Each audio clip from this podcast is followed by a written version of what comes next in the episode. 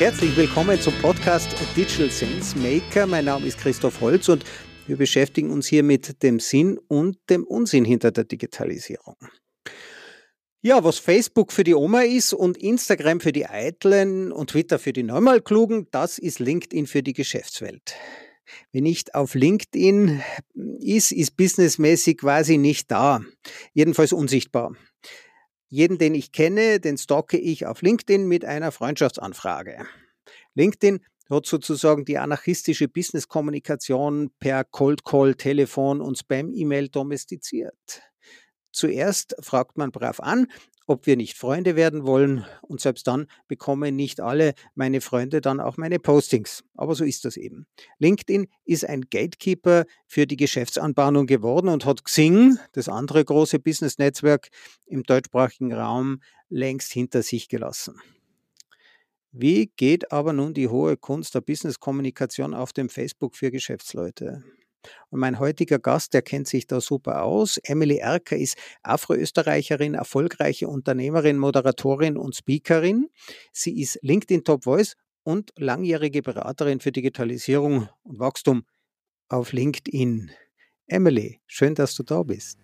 Danke, Christoph. Also ich freue mich sehr, dass ich da sein darf und natürlich über mein Lieblingsthema LinkedIn zu sprechen. Und ich bin schon sehr gespannt auf all deine Fragen. Ja, meine erste Frage ist ganz einfach. Wie läuft denn das Business? Ja, wie läuft das so? Also grundsätzlich kann man ja sagen, äh, kein Business ist gleich wie das andere. Gell? Das ist ja auch ganz, ganz wichtig eben äh, zu betonen. Aber grundsätzlich ist halt LinkedIn wirklich die Plattform, um eben auf seine Dienstleistung eben aufmerksam zu machen. Um das jetzt mal ganz platt zu sagen, ja. Und wer braucht es aller? Braucht es irgendwer? Gute Frage. Es ist, wie soll ich sagen, ein sehr, sehr guter Marketingkanal. Grundsätzlich muss man sich ja immer das Businessmodell selber anschauen, was zu jemandem passt, weil es kann ja auch sein, dass gerade LinkedIn komplett die falsche Plattform ist und da sage ich auch, lieber dorthin gehen, wo es besser passt. Ja, vor allem, sagen wir mal, wenn man sich im B2C-Bereich bewegt, also im Consumer-Bereich, da würde ich sagen, ist LinkedIn noch nicht die Plattform. Ich kann mir vorstellen, dass es mal so werden wird, aber dabei ist es wirklich äh, lastig mit B2B-Content. Ja. Also wenn ich meine Strickmützen verkaufen möchte oder meine Schnitzereien, dann bin ich auf Instagram besser aufgehoben würde ich jetzt einmal so sagen. Ja, es gibt so Ausnahmetalente wie Snox zum Beispiel, die sind super erfolgreich auf LinkedIn, gell? aber das ist halt wirklich die Ausnahme. Ja, dabei ist es eigentlich noch nicht die B2C-Plattform, kann mir aber wie gesagt vorstellen, aber wirklich erst in ein paar Jahren, keine Ahnung, fünf, sechs oder so, dass das wahrscheinlich dann schon kommen wird und dann ziemlich normal sein wird. Ja. Slox, was ist das? Nein, Snox, Snox, die Socken, die Socken. genau, kennst du die gar nicht? Nein, nein, muss ich die haben? Nein.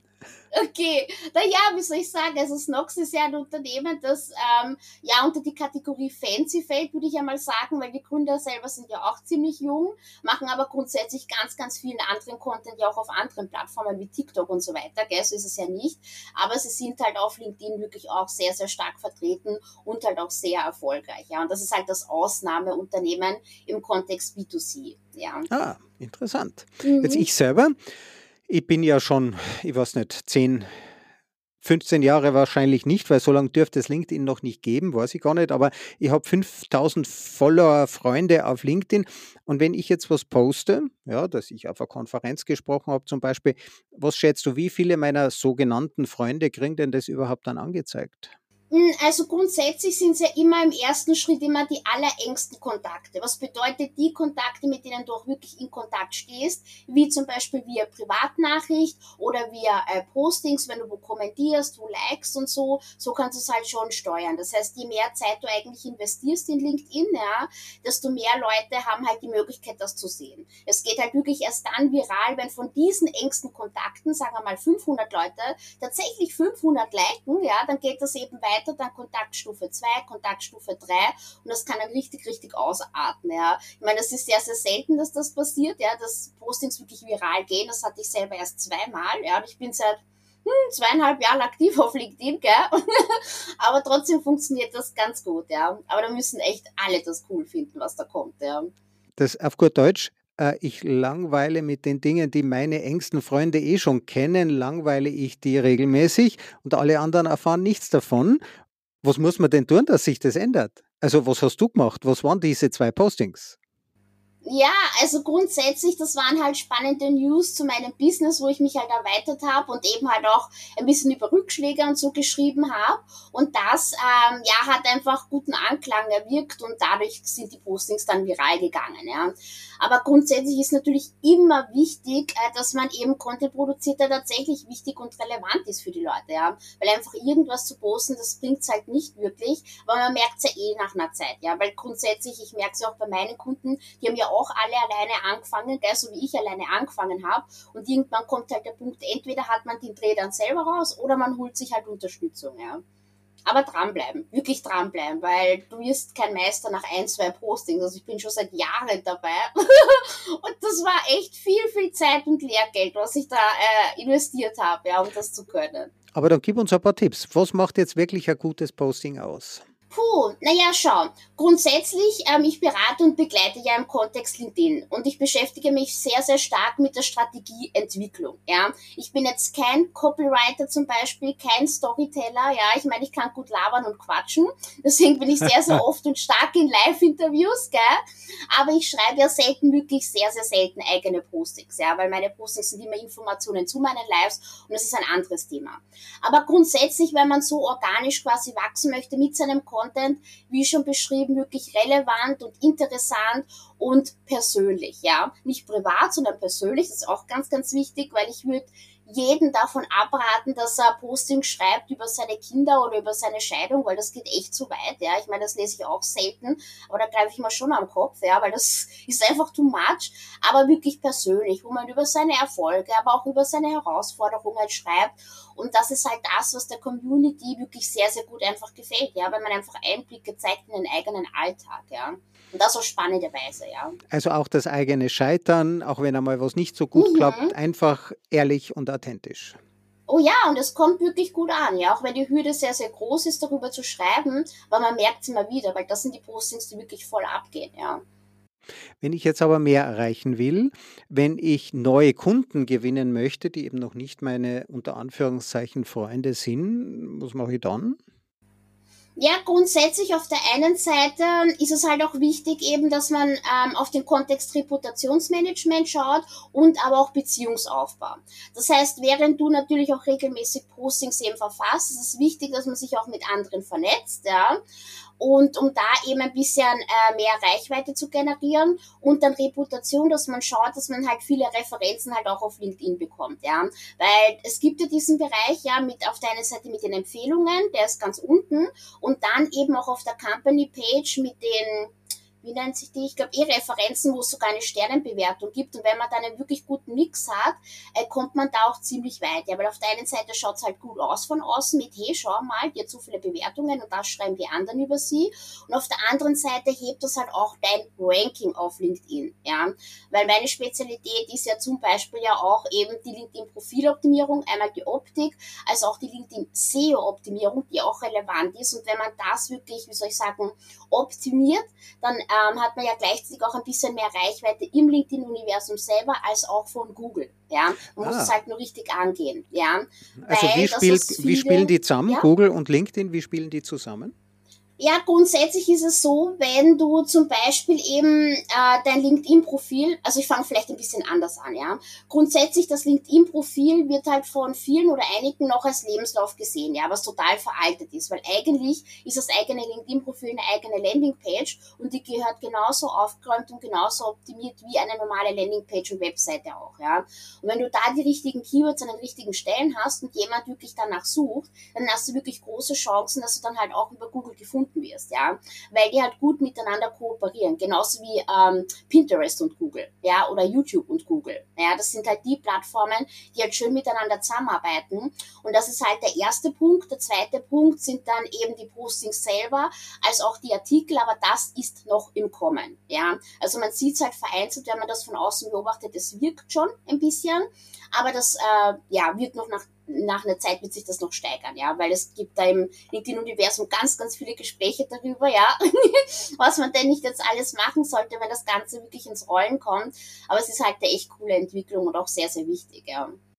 Ja, das heißt, LinkedIn schenkt einem eine gute Google-Platzierung von vornherein. Also wenn ich Mhm. Christoph Holz eingebe, ist mein LinkedIn-Profil auf der ersten Seite mit dabei und bei fast jedem anderen ist es auch so.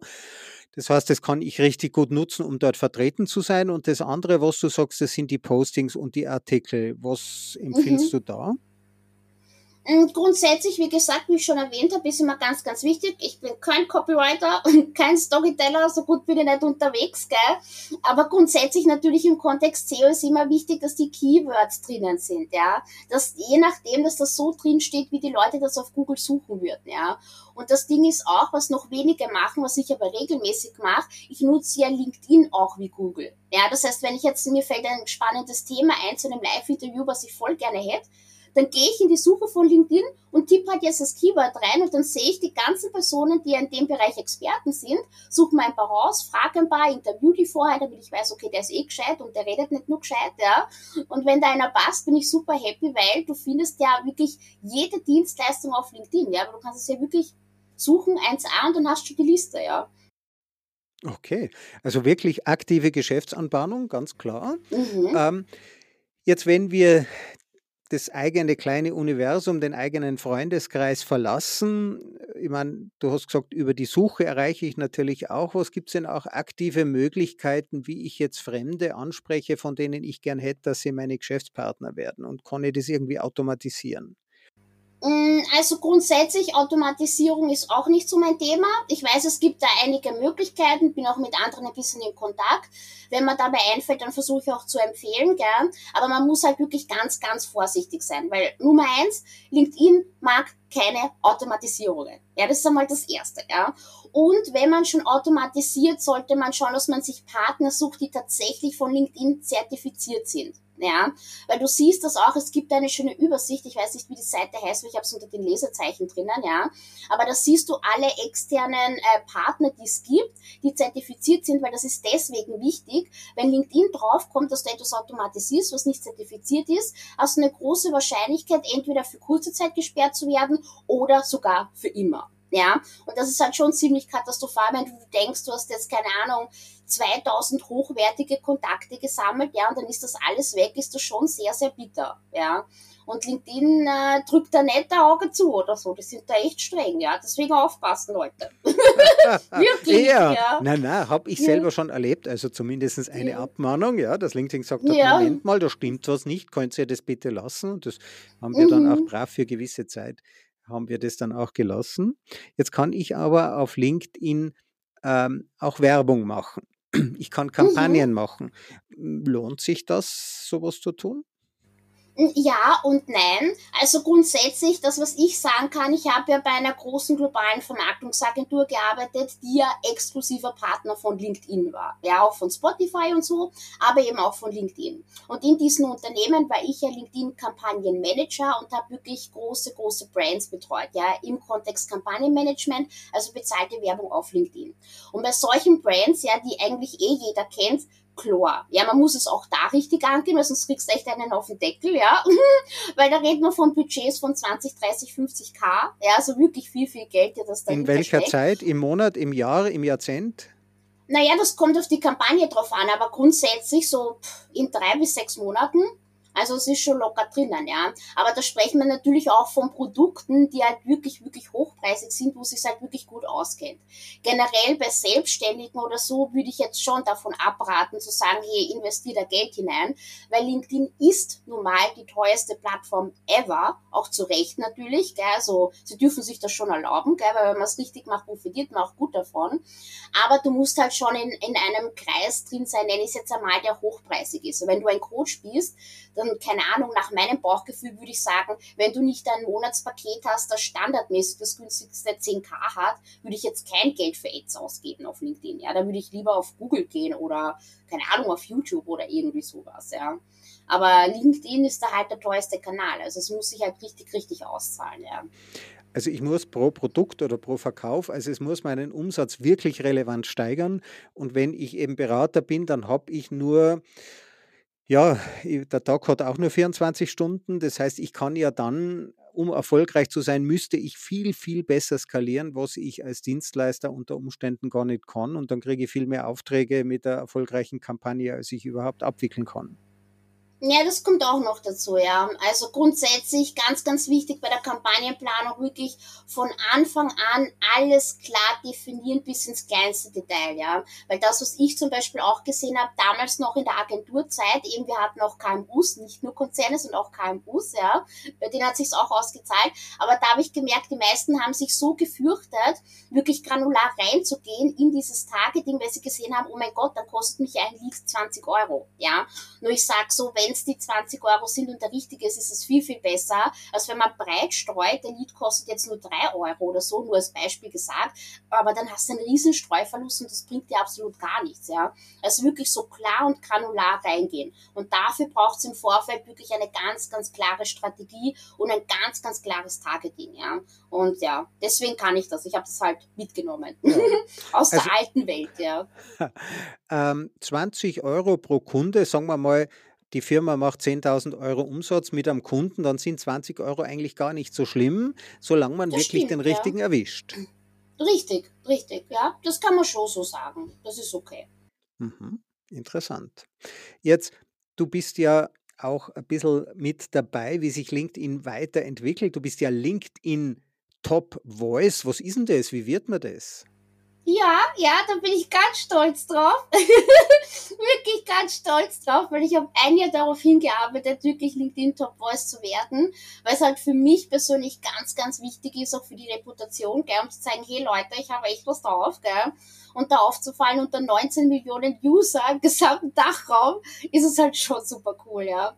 Und grundsätzlich, wie wird man das? Also die Kurzfassung, äh, die ich sagen kann, ist halt kontinuierlich dran zu bleiben, immer wieder, ja, so oft wie möglich relevanten Content zu bringen und dann fällst du irgendwann schon mal auf. Ja, ganz wichtig ist natürlich immer Persönlichkeit zu zeigen, was am einfachsten ist in einem LinkedIn Live, ja, was auch die größte Herausforderung ist für viele, weil einige trauen sich halt nicht, ja, aber du kannst nirgendwo echter sein als in einem Live, ja, weil Videos kann man zusammenschneiden und so, aber Live ist Live, das kannst du vergessen, ja.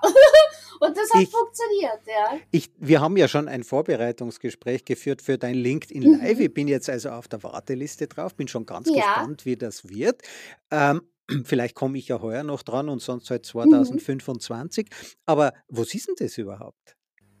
LinkedIn Live selber, also LinkedIn Live ist ja ein Video-Live-Streaming-Format von LinkedIn, ja. Und man kann ja auch auf YouTube live streamen und auf Facebook, das kennen vielleicht andere auch. Aber das gibt's eben auch auf LinkedIn. Und es ist halt echt eine coole Möglichkeit, wirklich so echt und authentisch wie möglich halt rauszugehen. Und ich lieb's halt einfach, ja. Genau. Also was muss ich da machen? Ich lege so ein Event an, ich sage Sonntagvormittag äh, um, weiß ich nicht, 11 Uhr und dann?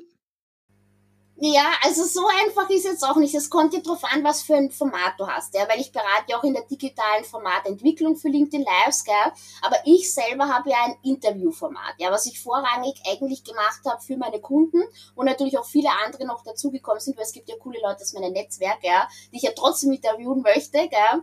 Aber grundsätzlich, äh, wenn ich jetzt mein Format hernehme, ja, ist das erste, was man macht, einmal das Vorgespräch, ja, weil wenn du den zum Beispiel nicht kennst, wenn es jetzt nicht dein Kunde ist, ist es schon ganz, ganz wichtig herauszufinden, hat er jetzt wirklich Expertise in dem Fach oder labert er nur Unsinn, ja. Und das ist halt ein Aufwand, den machen sich viele nicht, was ich echt schade finde. Aber es ist super wichtig, weil es am Ende des Tages auch sehr, sehr peinlich werden kann, ja.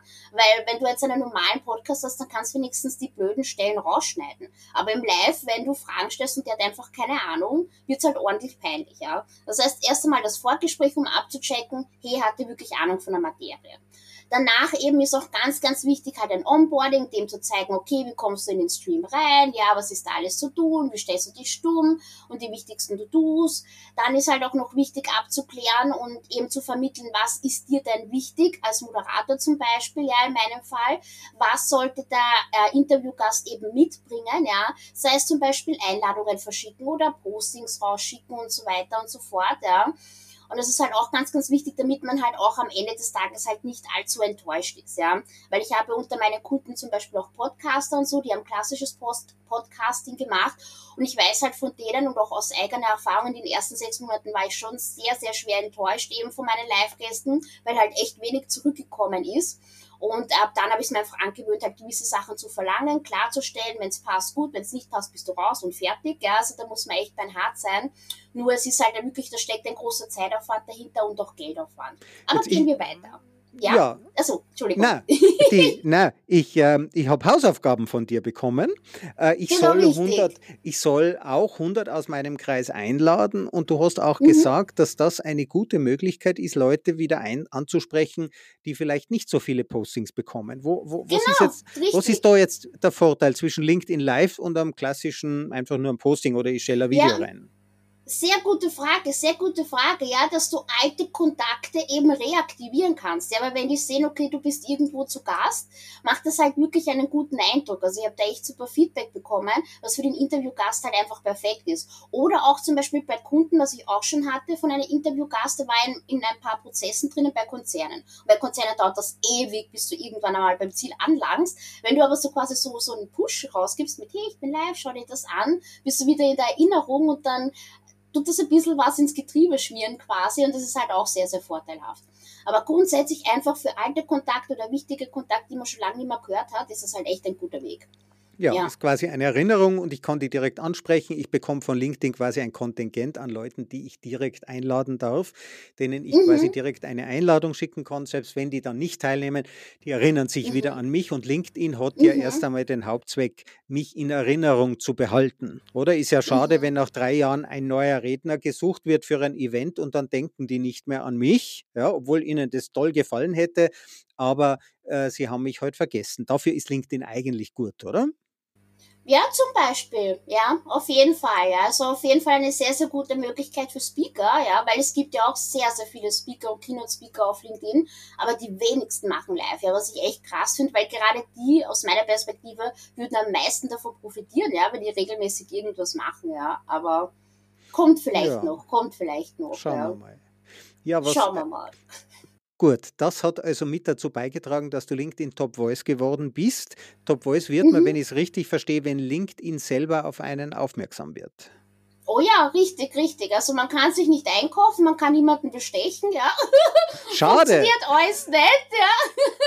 Nein, aber es ist echt so, ja. Also entweder fällst du auf oder halt nicht, ja. Und äh, sie sagen ja auch nicht im Detail, wie sie jetzt wen auswählen. Es steht ja nur dabei, qualitativ und quantitative äh, Auswertungen haben die da von ihrem Data Science Team und dann tut die Redaktion einzeln noch einmal jedes einzelne Profil prüfen und anschauen und so. Aber man muss halt echt bis nach ganz oben vortriggern, ja.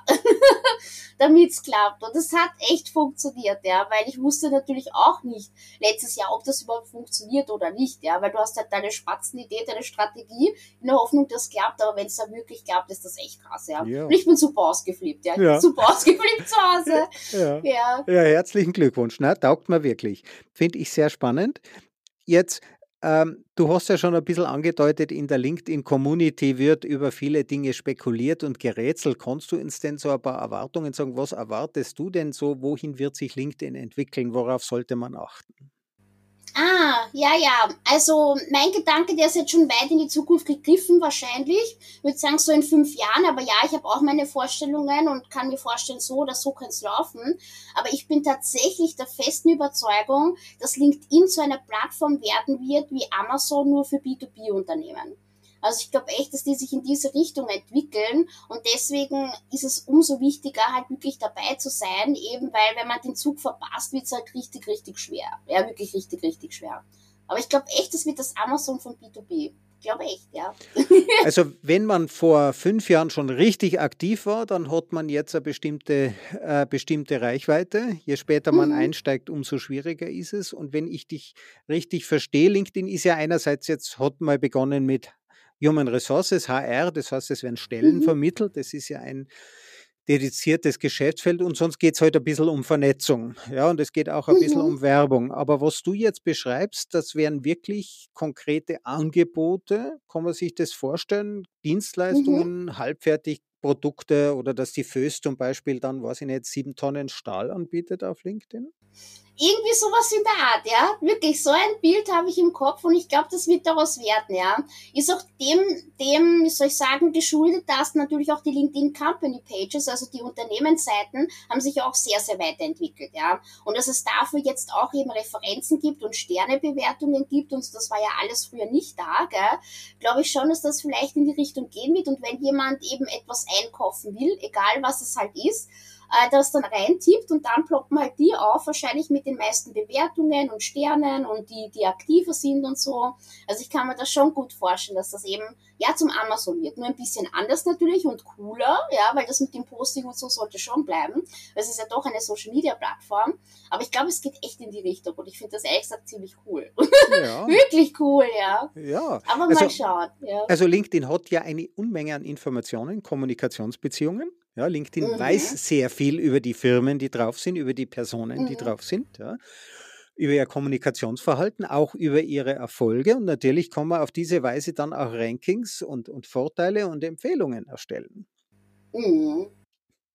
Wenn man es richtig macht und natürlich die richtige strategische Beratung hat, aber jetzt mal ganz ehrlich, du bist Unternehmerin, was ist da in dich gefahren, dich selbstständig zu machen? Urgut, urgut. Also grundsätzlich, was ich sagen kann, ich wollte eigentlich mich schon immer selbstständig machen, nur ich hatte keinen Plan, was ich bitte machen soll. Ja, das war mal das erste Problem. Und dann ist halt so gelaufen, dass ich, wie ich schon vorher erwähnt habe, bei dieser großen globalen Vermarktungsagentur bin ich halt so richtig stark mit LinkedIn in Berührung gekommen, weil wir hatten ja damals auch Meetings mit LinkedIn, ja. Und ähm, ja, und da habe ich mich halt schon voll in die Plattform verliebt, aber das war halt nur Advertising, das Thema, also nur bezahlte Werbung, nichts mit organisch. Und dann eben in dieser Zeit habe ich dann leicht angefangen, einfach mal LinkedIn halt zu teilen und zu posten, habe ich da so eingegroovt, schon im Angestelltenverhältnis. Und es hat mir auch schon Spaß gemacht. Und so habe ich halt von klein auf, würde ich ja mal sagen, einfach gelernt, wie es halt auch organisch funktioniert. Und irgendwann kam halt dieser, dieser Tag, Break, dieser, dieser ganz zentrale Tag, wo ich gesagt habe, okay, jetzt muss jetzt echt losgehen, ja. Genau. Und so hat sich das dann halt hinentwickelt. Auch durch einen Schubser von einer Followerin, muss man auch dazu sagen, ja. Weil die hat mich äh, gefragt, ob ich ihr nicht helfen kann, äh, wie sie LinkedIn nutzen kann, weil sie das cool gefunden hat, was ich halt mache. Wobei ich damals erst bei 5000 Followern war oder so. Also ich habe mich jetzt nicht erfolgreich gefühlt und ich war ja noch angestellt und nicht selbstständig. Aber dass mich einfach irgendwer gefragt hat, hey, ob ich da nicht helfen kann und wie viel das kostet und so, dachte ich so, okay, okay, da ist anscheinend was los und da ist Bedarf da. Und dann hat es, glaube ich, so pff, ein Dreivierteljahr gedauert oder so und dann habe ich schon gestartet, ja. Nur 5000 Follower, du weißt, ich habe auch nur 5000 Follower. Vielleicht ist es ja Zeit, gut, dass ich mich auch, auch mit LinkedIn selbstständig mache. Aber äh, großer Respekt. Wie hast du denn die nächsten Kunden gefunden? Also den ersten hast du ja schon gehabt, die erste. Genau, genau. Ja, also der Anfang war halt schon schwierig, weil wie gesagt, ich komme jetzt nicht aus einer Unternehmerfamilie, ja, weil ich habe zwar einen Onkel, der hat eine Fliesenlegerfirma, aber ganz andere Baustelle und keine Ahnung, was der so tut den ganzen Tag, ja. Deswegen gar kein Plan. Aber grundsätzlich, ich musste mich erst einmal rein wie soll ich sagen, reinfühlen, reinlernen, wie Unternehmertum überhaupt funktioniert, ja. Und am Anfang äh, war ich noch eine ganz klassische Werbeagentur, wie man es halt so kennt, wo man sich ums operative Geschäft kümmert.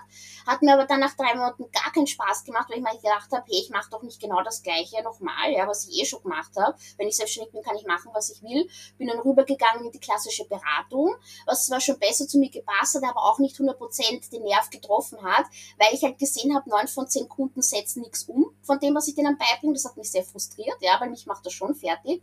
Und deswegen bin ich dann rübergegangen zur Beratung und Begleitung, damit sie wirklich ans Ziel kommen und dann bin ich erst quasi glücklich geworden. Aber der Prozess hin hat echt lange gedauert, ja, bis ich meine Mitte gefunden habe überhaupt, ja. Mhm. Also du stehst mit der Knarre hinter den Kunden und sagst, jetzt müsst was tun. Oder wie motivierst du Nein, die? Nein, gar nicht, gar nicht. Also grundsätzlich, die Kunden kommen ja wegen einem Schmerzpunkt zu mir. Ja, bei mir läuft ja alles organisch ab. Ich mache keine Kalterquise, seit dem ersten Tag nicht keine Kalterquise. Es kommt wirklich organisch alles hinein. Und äh, meistens ist es halt der Schmerzpunkt mit Mitarbeiter finden oder Kunden finden, ja. Oder eben tatsächlich Personal Brand aufbauen. Und dann frage ich auch, wieso willst du das eigentlich, ja, damit man auch die Ziele definieren kann. Und es gibt natürlich auch Leute, denen kann ich einfach nicht helfen, ja. Und da sage ich auch, sorry, da bin ich die falsche Person, ja. Wenn es zum Beispiel um das Thema geht, eben, hey, ich möchte jetzt jemanden haben, der meinen Content schreibt, vergiss es, ja. Also erstens habe ich keinen Bock drauf. und zweitens bin ich Legastheniker, das fällt mir ein bisschen schwer, gell, aber es ist nicht mein Thema, sondern ich helfe den Leuten, damit sie wirklich selbstständig sich zurechtfinden, ja. Genau, irgendwas wollte ich noch sagen, aber jetzt habe ich mich ein bisschen zerredet. Magst du die Frage noch einmal stellen? Entschuldigung. Sehr gerne. Also wie findet man eben entsprechend die richtigen Kunden? Ja, wie gelingt es, mhm. äh, auf dem Markt erfolgreich zu sein? Und du hast ja gesagt, das läuft alles sehr organisch und du hast dann den mhm. richtigen, äh, den richtigen Platz auch für dich gefunden, eben die Leute zu motivieren. Ich stelle mir vor, mhm. das klappt recht gut mit deiner sonnigen Art und Weise, dass du sagst, so, jetzt müssen wir wieder mal was miteinander tun. Und der Kunde mhm. weiß ja im Endeffekt selber am besten, welche Inhalte er hat. Es kommt nur darauf an, denke ich, dass er die richtige Frequenz wählt, dass er, wie oft soll man eigentlich posten? Mhm, ja, das sind wir wieder bei der Strategieentwicklung. Also meine ehrliche Antwort ist tatsächlich, es kommt halt darauf an, was du vorhast. Aber angenommen mal, du bist ein No-Name und möchtest wirklich eine Personal Brand aufbauen, wie bei mir, ist wirklich meine ehrliche Antwort in den ersten drei Monaten jeden Tag einmal. Ja, wirklich von Montag bis Sonntag. Das ist meine ehrliche Antwort, ja. Und das sage ich jedem Kunden, da sind sie immer ganz erschrocken und voll fertig und ich so, ich weiß, ja, aber versuch's zumindestens vier bis fünfmal in der Woche, also Montag bis Freitag, da bist du auch gut dabei, aber die ersten drei Monate sind wirklich entscheidend, ja, weil wenn du da nicht Gas gibst, ja, weil du musst, du brauchst halt auch eine gewisse Marktdurchdringung, so nenne ich es jetzt einmal, und wenn du diesen Break-Even geschafft hast, der ist in den ersten drei Monaten, dann bist eh schon gut dabei und dann kannst eh ein bisschen runterdrosseln. Aber mit ein bisschen meine ich aber auch so zwei, drei Mal in der Woche posten. Ja, also ich bin halt ein bisschen hardcore und streng, man merkt halt auch, ich lebe das ja meinen Kunden vor, ja. bin ja doch viermal in der Woche live und so, um zu zeigen, hey Leute, das geht schon. Aber man muss halt schon viel, viel investieren, ja. Aber es zahlt sich dann dafür halt auch aus, ja. Mhm. Ich verstehe. Also mit Vorbildwirkung führen, das ist ja auch eine super Sache. Auch dann mal Mitarbeiter oder wird es bei dir mal Mitarbeiter geben? Hast du schon welche? Ah, mal schauen, mal schauen. Nein, dabei bin ich noch ganz alleine unterwegs. Und ja, auf der einen Seite hätte ich voll gerne Mitarbeiter, aber auf der anderen Seite habe ich auch voll Schiss, ja. Wirklich voll Schiss, weil ich mir denke, Gott, das sind da Menschen und dann habe ich voll die Verantwortung und was ist, wenn es nicht läuft und dann kann ich vielleicht die Gehälter nicht zahlen und keine Ahnung was, ja. Also ich habe schon noch voll Schiss, deswegen warte ich noch ein bisschen, bis ich da mich ein bisschen tougher fühle. Aber irgendwann natürlich wird es dazu kommen, ja. Ja. Na, es ist schon schön, auch für die, fürs Leben anderer Menschen Verantwortung zu übernehmen, aber man erinnert sich halt dann selber an die, äh, an die Zeit, als man noch Angestellter war mit lauter Deppen als Chefs oder oh, manchmal ja, zumindest. Und dann ist man ja. selber dieser Depp. Ja. Ich hoffe nicht, aber ja, könnte sein, könnte äh, sein. Ich, ja. ich, glaube, das liegt ein bisschen in der Natur der Sache. Äh, ich, ich arbeite sehr viel mit Partnern zusammen, also von Unternehmer zu Unternehmer, da kann man ganz anders kooperieren, das lohnt sich wirklich und, und da ist auch das Verständnis ganz anderes. Mhm. Ja, ja. Du bist ja auch Speakerin, du tust ja auch unterrichten. Also grundsätzlich, ja, genau. Also auf der einen Seite bin ich halt Trainerin, so nenne ich das immer, weil ich ja meinen Kunden alles beibringe, was sie denn wissen möchten zu LinkedIn.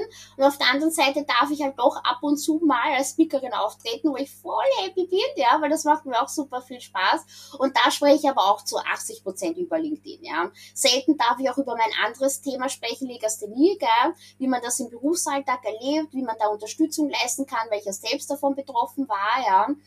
Und ähm, ja, oder generell äh, Generation Y, gell, wo ich dazugehöre. Ich bin ja doch ein Millennium, da rede ich auch ab und zu. Aber das sind eher die Themen, die wirklich selten am Plan stehen. Auch wenn ich so öfters machen wollen würde, aber es ist halt selten. Ja. Meistens wollen die Leute mich über LinkedIn reden hören. Ja, aber du repräsentierst natürlich diese neue junge Generation. Ja, und du repräsentierst dir ein bisschen ungewöhnlich. Du bist nämlich schon Unternehmerin. Du wirst auch wirklich was arbeiten. Ja, du arbeitest womöglich mhm. sogar mehr als 40 Stunden die Woche.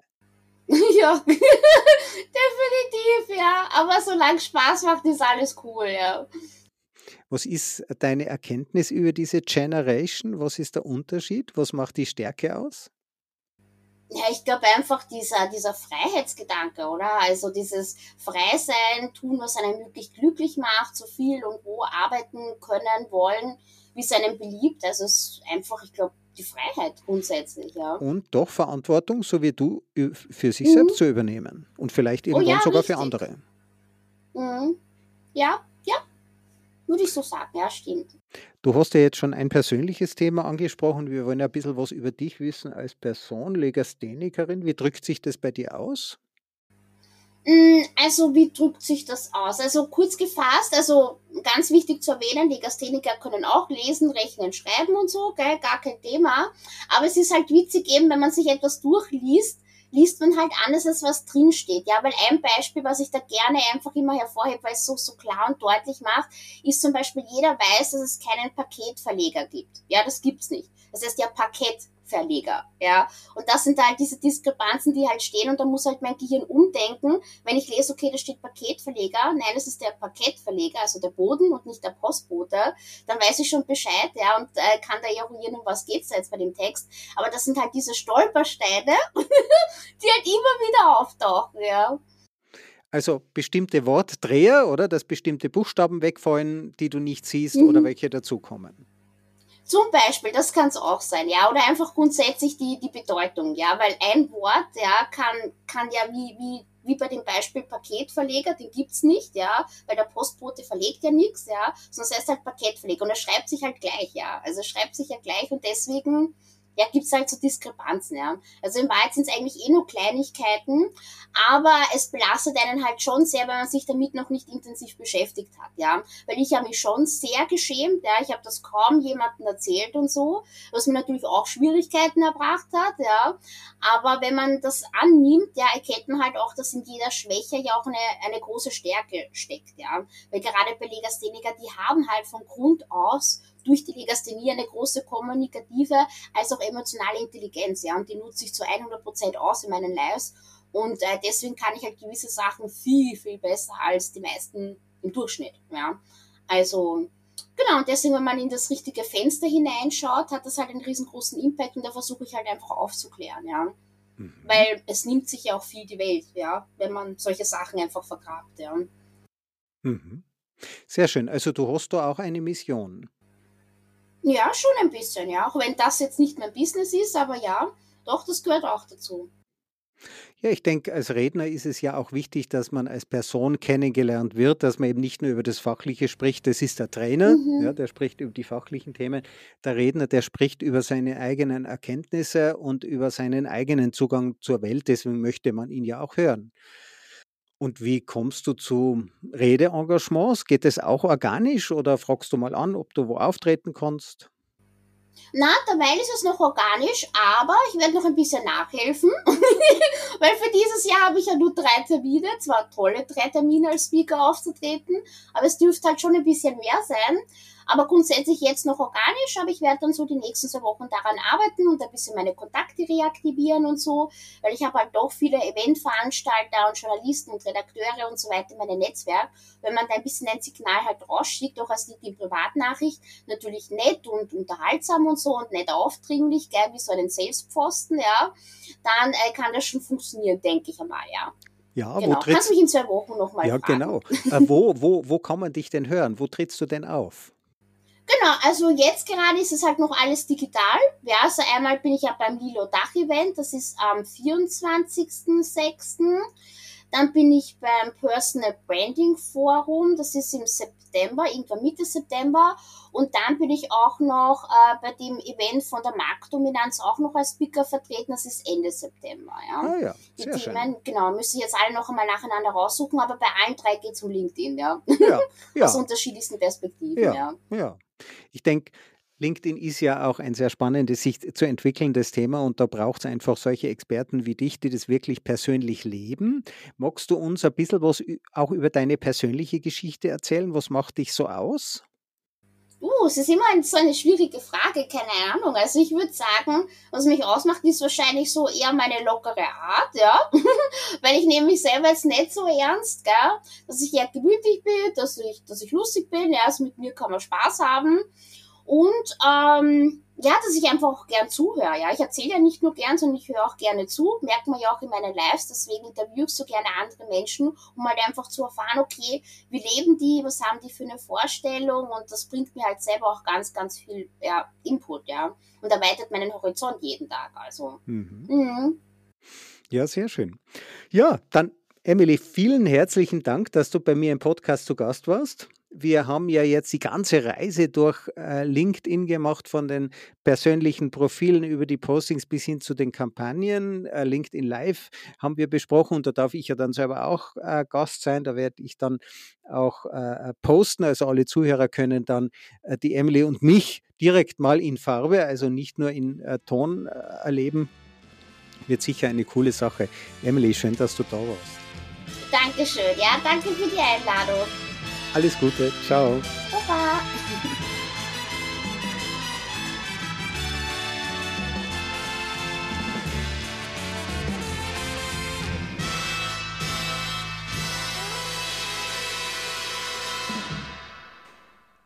Diese Folge wurde präsentiert von Auf Wellenlänge www.aufwellenlänge.de